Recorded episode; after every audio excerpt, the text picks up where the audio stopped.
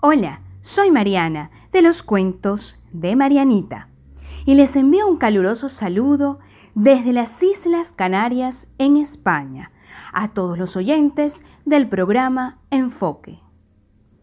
Y les dedico también esta frase del escritor venezolano Aquiles Nazoa.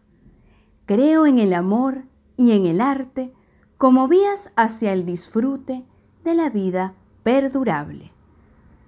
Y a través de los cuentos, a través de las historias, desarrollamos la imaginación.